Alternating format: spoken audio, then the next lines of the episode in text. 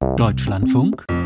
Interview es ist eine weitere Nachricht aus Belarus vom Wochenende, die zeigt, wie groß der Druck dort ist, wie angespannt wohl die Lage. Denn Staatsbediensteten und Militärangehörigen droht nun bei Hochverrat künftig die Todesstrafe. Der belarussische Machthaber Alexander Lukaschenko unterzeichnete ein entsprechendes Gesetz.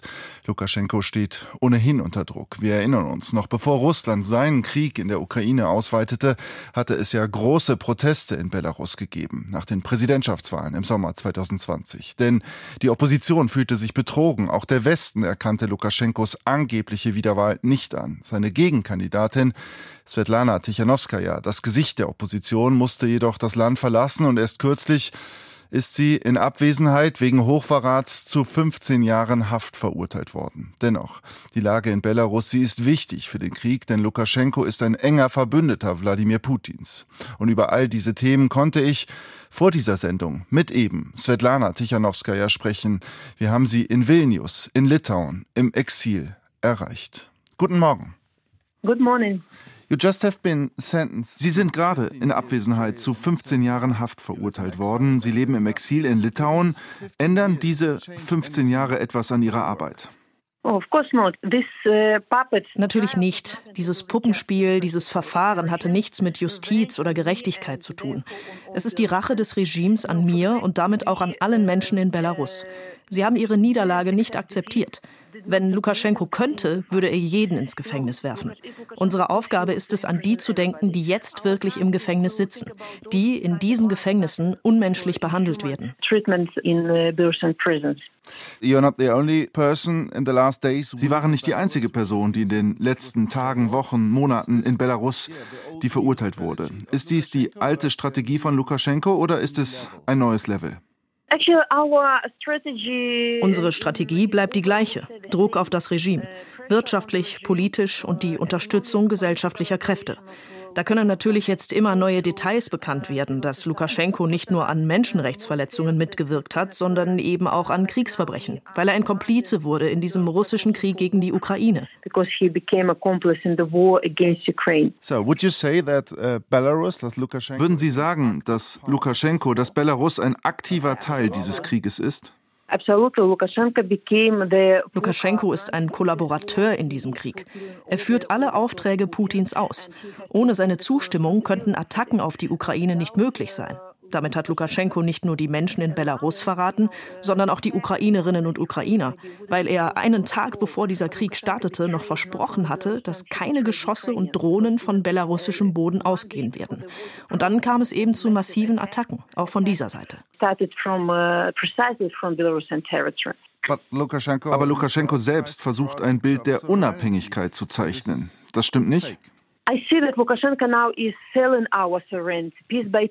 Wissen Sie, uh, Lukaschenko verkauft unsere Unabhängigkeit, Stück für Stück.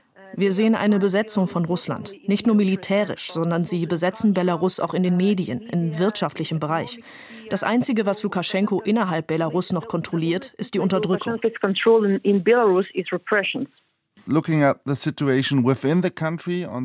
Schauen wir auf die Situation im Land, auf die Menschen. Was ist aus Ihrer Sicht die Situation dort? Was denken die Menschen vor allem über diesen Krieg?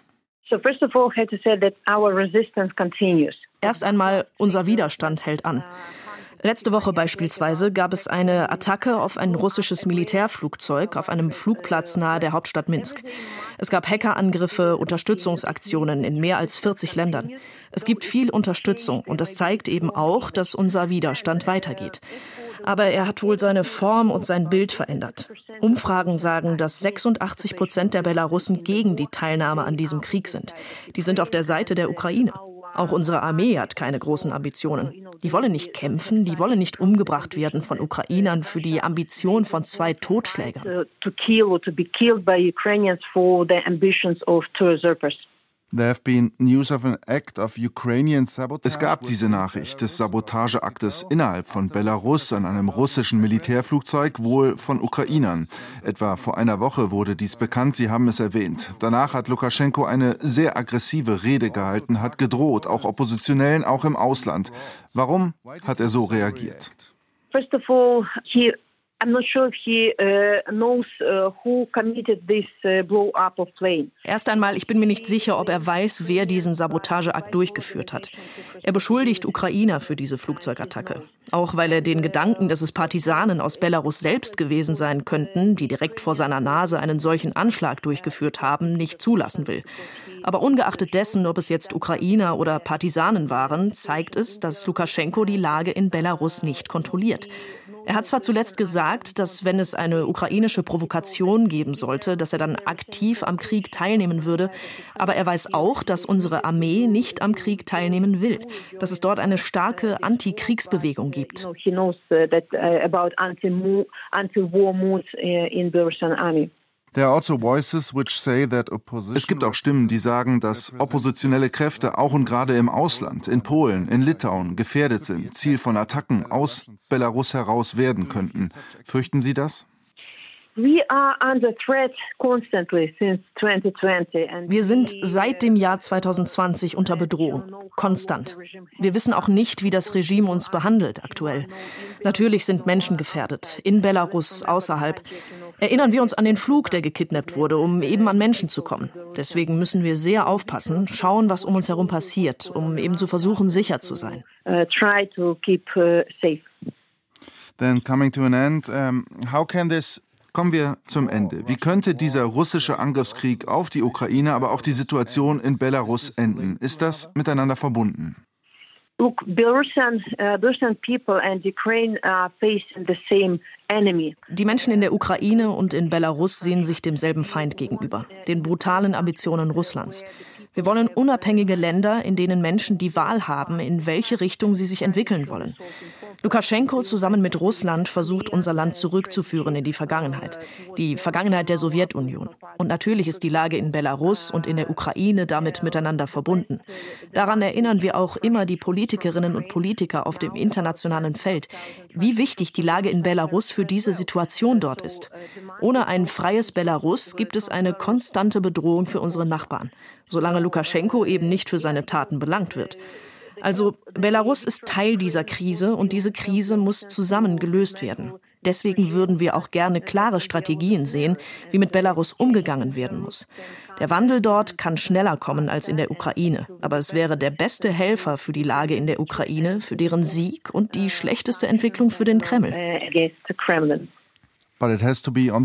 Aber es muss auf dem Schlachtfeld im Krieg passieren oder gibt es einen Weg der Verhandlungen mit Putin oder auch mit Lukaschenko? Until um, demands uh, of the people or government of the, of the Ukraine are not fulfilled. Solange die Forderungen der Ukraine nicht erfüllt sind, solange kann es keine Verhandlungen geben. Die Unterdrückung in Belarus ist endlos. Jeden Tag werden dort 17 bis 20 Menschen festgenommen, weil sie sich gegen das Regime stellen. Solange diese Repressionen nicht enden, solange unsere Menschen nicht freigelassen werden, ist keine Form des Dialogs möglich. Aber um diese Leute zu Verhandlungen zu bringen, braucht es mehr Druck, braucht es noch mehr Hilfe für unsere Leute. And more uh, help uh, should be uh, given or assisted to uh, people. Svetlana Tichanowskaja, Oppositionsführerin in Belarus. Vielen Dank. Thank you. Bye.